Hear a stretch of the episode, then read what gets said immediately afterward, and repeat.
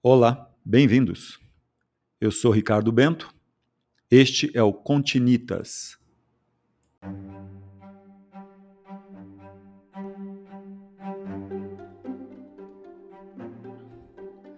Um podcast sobre história, arquitetura e construção, literatura, cultura e suas conexões. Continitas.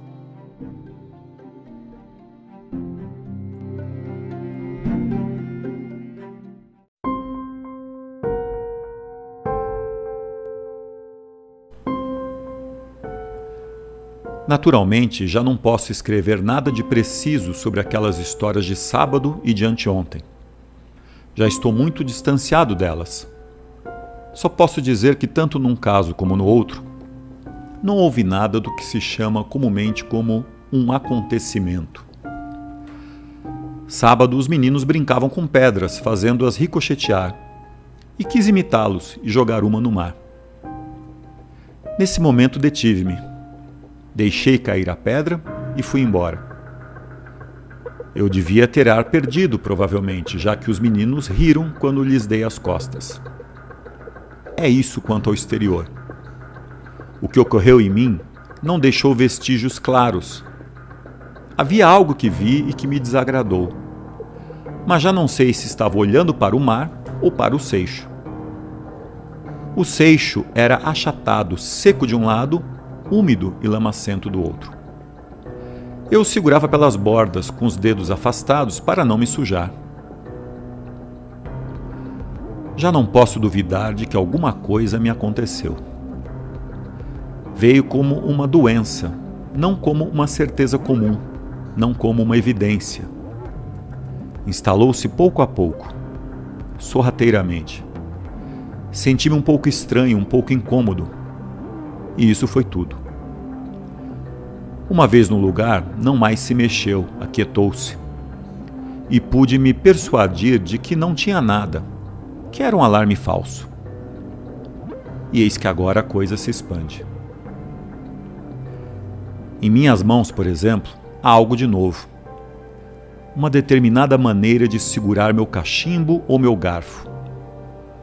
Ou então é o garfo que tem agora uma determinada maneira de ser segurado. Não sei. Ainda há pouco, quando ia entrando em meu quarto, parei de repente, porque senti em minha mão um objeto frio que retinha minha atenção através de uma espécie de personalidade. Abri a mão, olhei. Estava segurando apenas o trinco da porta. Esta manhã na biblioteca, quando o autodidata veio me cumprimentar, levei dez segundos para reconhecê-lo. Via um rosto desconhecido, apenas um rosto. E depois havia sua mão, como se fosse um grande verme branco em minha mão. Soltei-a logo e o braço descaiu frouxamente. Também nas ruas há uma quantidade de ruídos estranhos que persistem. Portanto, ocorreu uma mudança durante estas últimas semanas. Mas onde? É uma mudança abstrata que não se fixa em nada. Fui eu quem mudei? Se não fui eu, então este quarto, esta cidade, essa natureza. É preciso decidir. Os objetos não deveriam nos tocar, já que não vivem. Utilizamos-los, colocamos-los em seus lugares, vivemos no meio deles, são úteis e nada mais. E a mim eles tocam. É insuportável. Tenho medo de entrar em contato com eles exatamente como se fossem animais vivos. Agora vejo. Lembro-me melhor do que senti outro dia junto ao mar quando segurava aquela pedra. Era uma espécie de enjoo adocicado. Como era desagradável. E vinha da pedra, tenho certeza passava para as minhas mãos. Sim, é isso. É exatamente isso. Uma espécie de náusea nas mãos.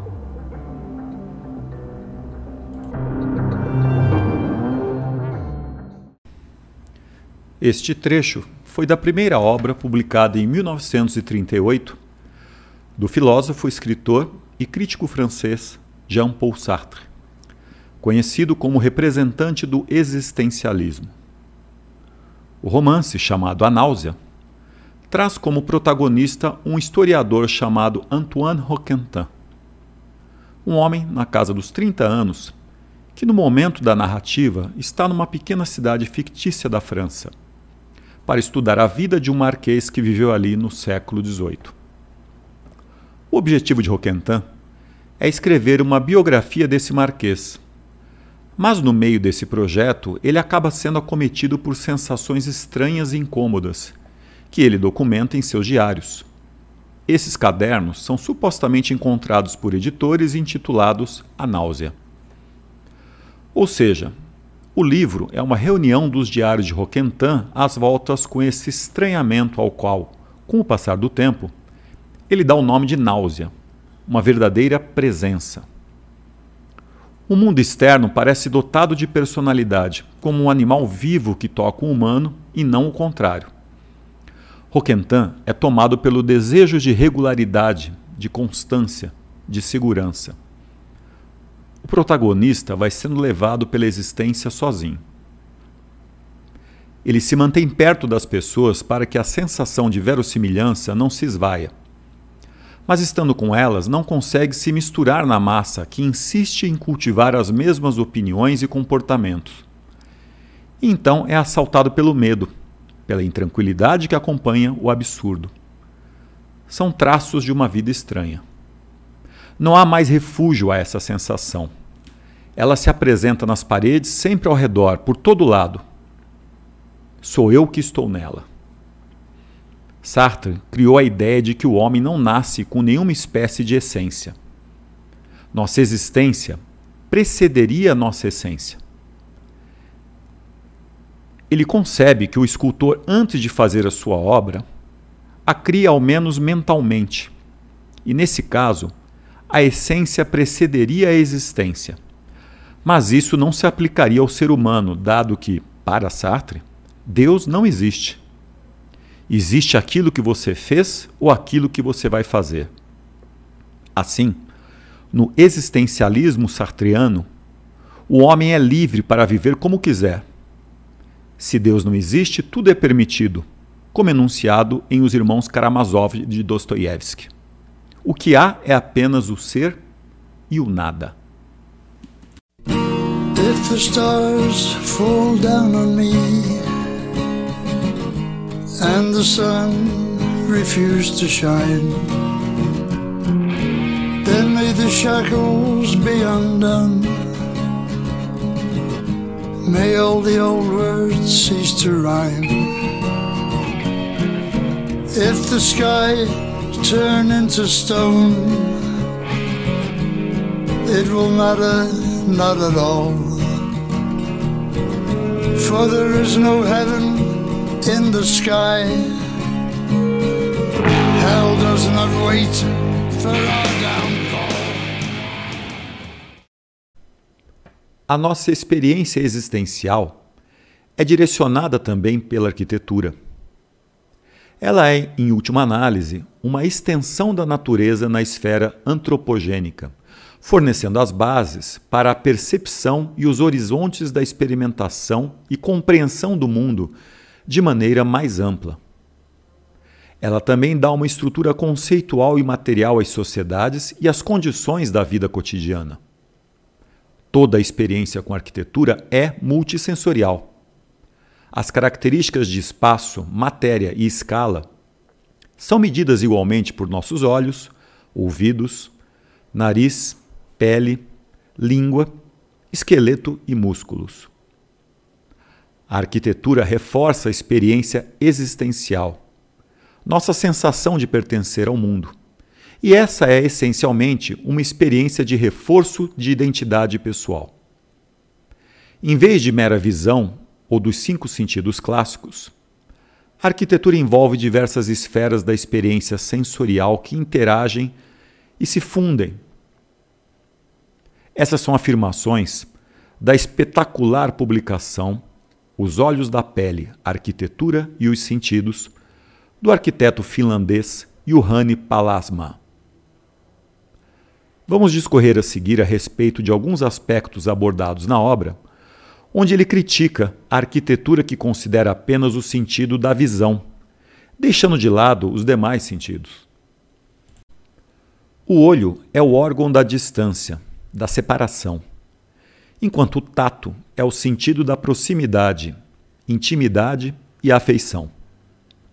O olho analisa, controla e investiga, ao passo que o toque aproxima e acaricia.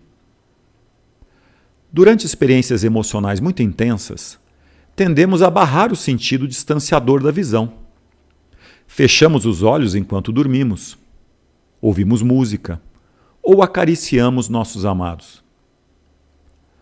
As sombras profundas e a escuridão são essenciais, pois elas reduzem a precisão da visão tornam a profundidade e a distância ambíguas e convidam a visão periférica inconsciente e a fantasia tátil. Em estados emocionais intensos, os estímulos sensoriais parecem sair dos sensos mais refinados para os mais arcaicos, descendo da visão para a audição, o tato e o olfato, e ir das luzes para as sombras. Uma cultura que busca controlar seus cidadãos provavelmente promoverá a direção oposta de interação, saindo da individualidade da intimidade e identificação e indo para o isolamento físico e público.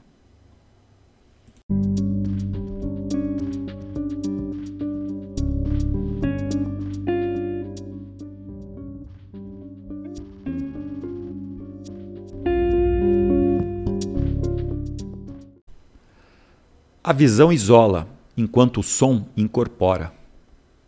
A visão é direcional, o som é onidirecional. A audição estrutura e articula a experiência e o entendimento do espaço. Normalmente não estamos cientes da importância da audição na experiência espacial, embora o som muitas vezes forneça o contínuo temporal no qual as impressões visuais estão inseridas. A arquitetura é a arte do silêncio petrificado. A experiência auditiva mais fundamental criada pela arquitetura é a tranquilidade. A arquitetura nos apresenta o drama da construção silenciado na matéria. Tempo e espaço estão eternamente intertravados nos espaços silenciosos entre suas colunas. Matéria, espaço e tempo se fundem em uma experiência elementar e singular. A sensação de existir.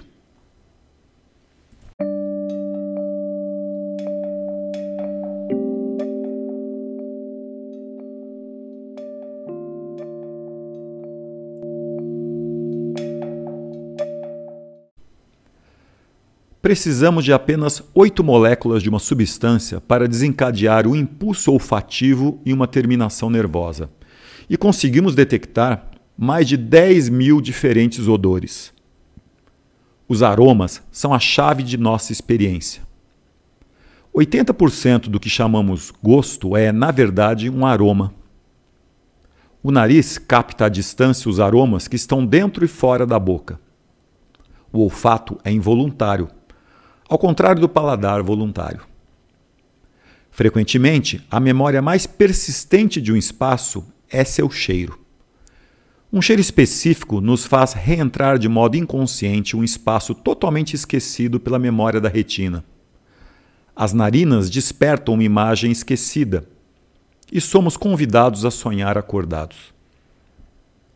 Um prazer especial das viagens é se familiarizar com a geografia e o microcosmo de odores e sabores. Cada cidade tem seu espectro de sabores e odores. Por que casas abandonadas sempre têm o mesmo cheiro? Seria porque aquele cheiro particular é estimulado pelo vazio observado pelos olhos?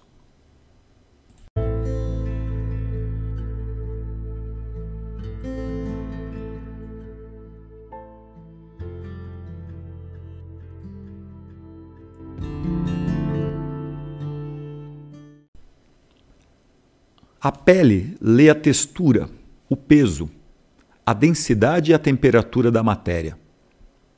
A superfície de um velho objeto polido até a perfeição pela ferramenta de um artesão e pelas mãos assíduas de seus usuários seduz nossas mãos a acariciá-lo. É um prazer apertar a maçaneta da porta que brilha com os milhares de mãos que passaram por ela antes de nós. O brilho do desgaste atemporal se tornou uma imagem de boas-vindas e hospitalidade. A maçaneta da porta é o aperto de mão do prédio.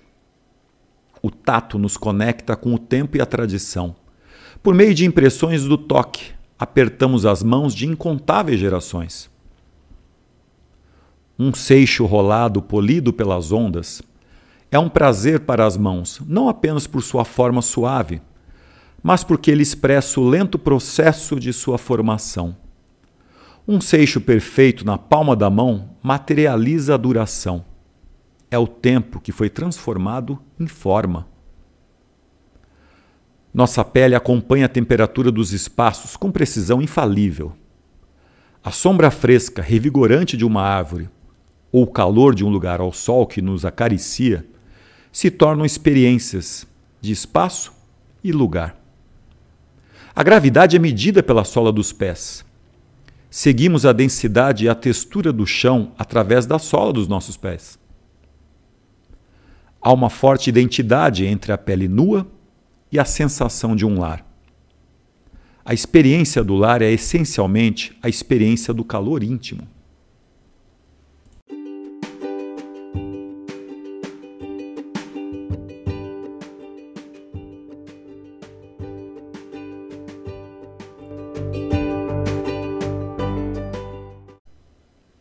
Há uma transferência sutil entre as experiências do tato e do paladar.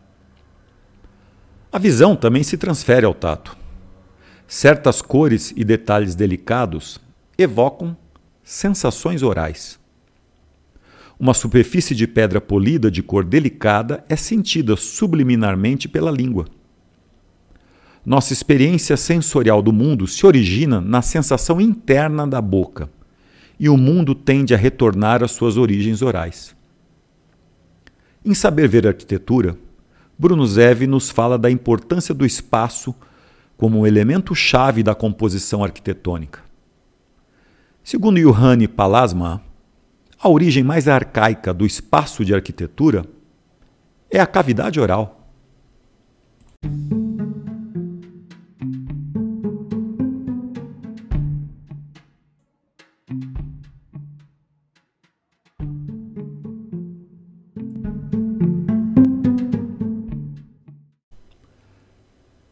Corpo sabe e lembra. O significado da arquitetura deriva das respostas arcaicas e reações lembradas pelo corpo e pelos sentidos.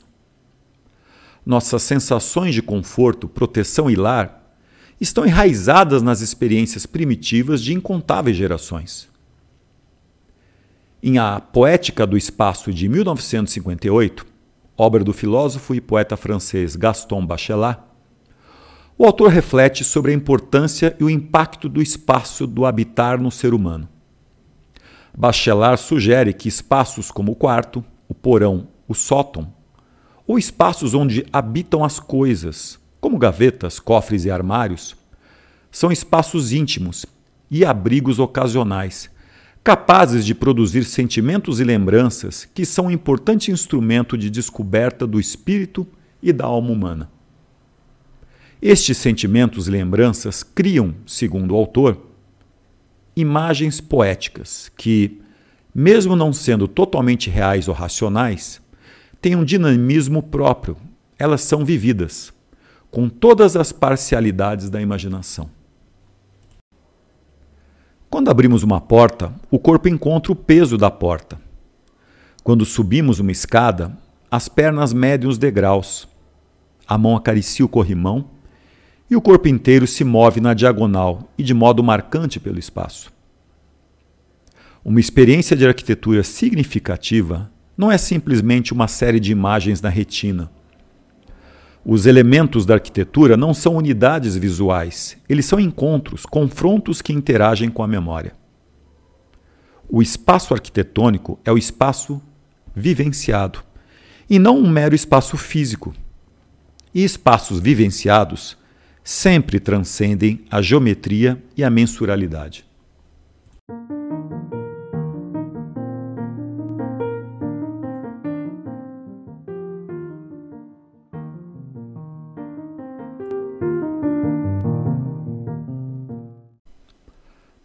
A autenticidade da experiência da arquitetura se fundamenta na linguagem tectônica de se edificar e na abrangência do ato de construir para os sentidos. Durante o processo do projeto, o arquiteto gradualmente internaliza a paisagem, todo o contexto e os requisitos funcionais, além da edificação que ele concebeu. O movimento, equilíbrio e escala são sentidos de modo inconsciente por todo o corpo, como tensões no sistema muscular e nas posições do esqueleto e dos outros órgãos. À medida que a obra interage com o corpo do observador, a experiência reflete as sensações corporais do projetista. Consequentemente, a arquitetura é a comunicação do corpo do arquiteto diretamente com o corpo da pessoa que encontra a obra talvez séculos depois. Vários tipos de arquitetura podem ser distinguidos com base na modalidade sensorial que eles tendem a enfatizar.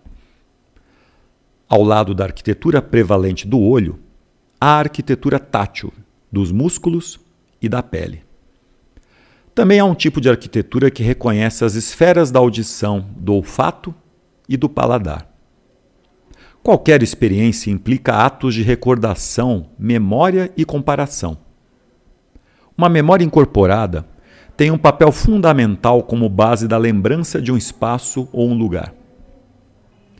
Siegfried Gideon, autor de um dos livros mais importantes da história da arquitetura, Espaço, Tempo e Arquitetura, para mim o título mais belo e elegante de um livro dessa área, nos diz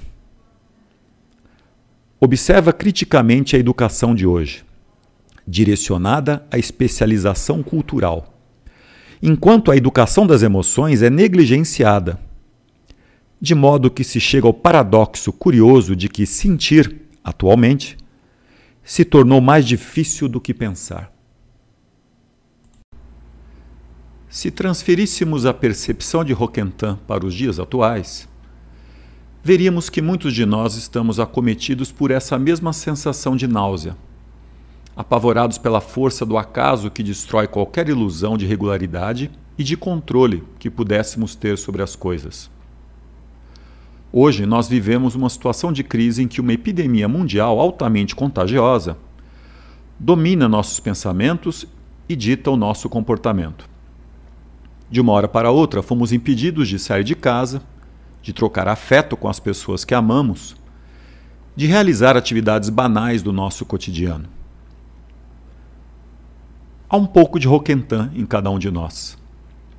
Mas o que fazer diante dessa impotência frente à imprevisibilidade das coisas?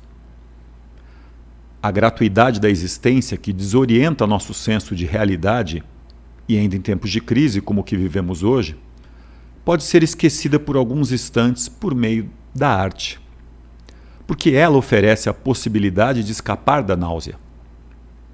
Quando a vida se torna insuportável, narrar é uma alternativa poderosa. A arte então parece o modo perfeito de se aventurar. Entre as manifestações da arte, a música.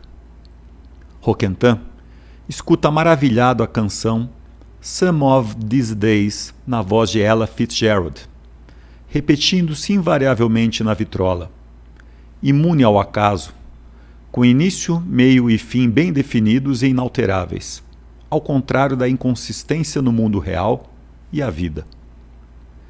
Estar em contato com a arte contida no disco musical o suspende da sensação de náusea, o pavor de que tudo pode acontecer, a fragilidade ameaçadora da rigidez dos sentidos.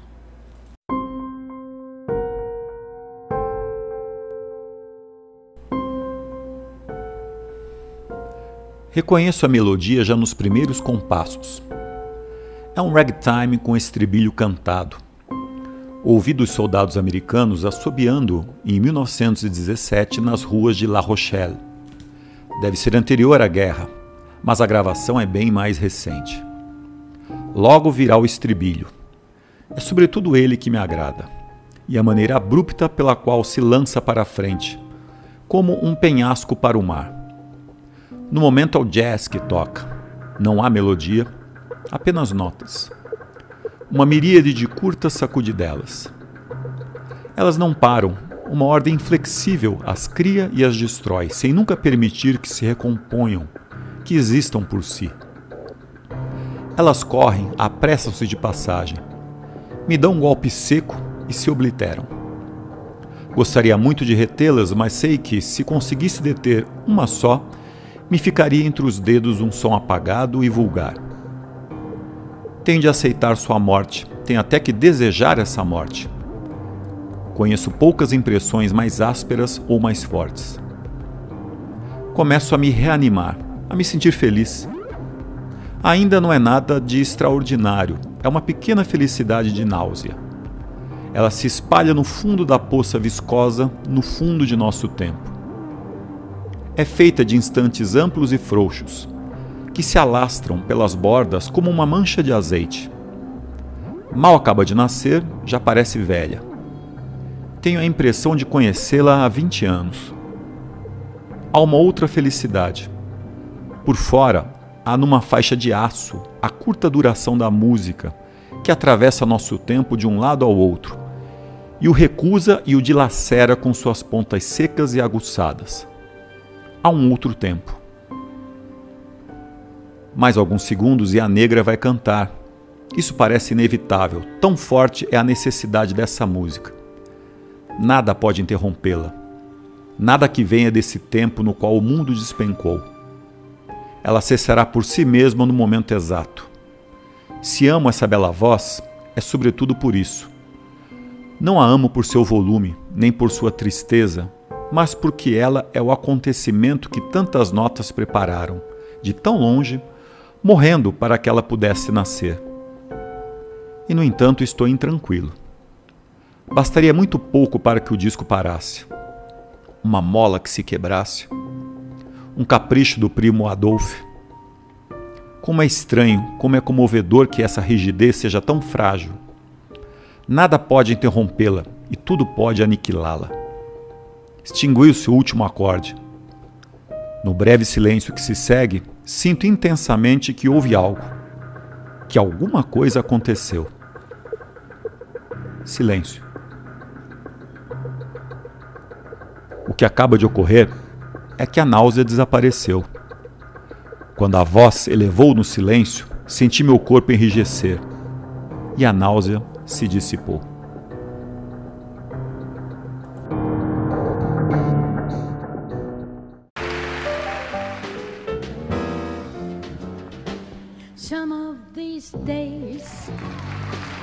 you go.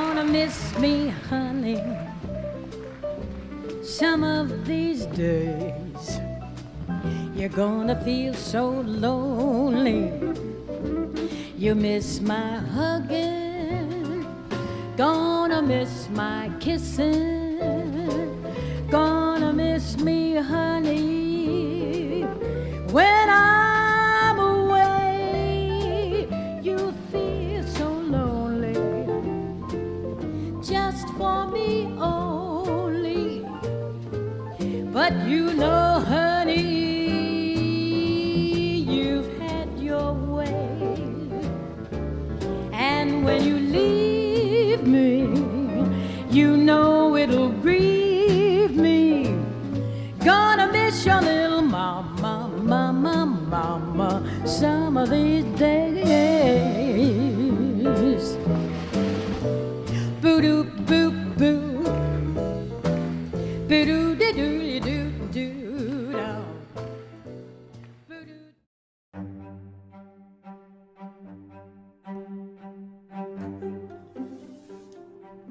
Este foi Continitas.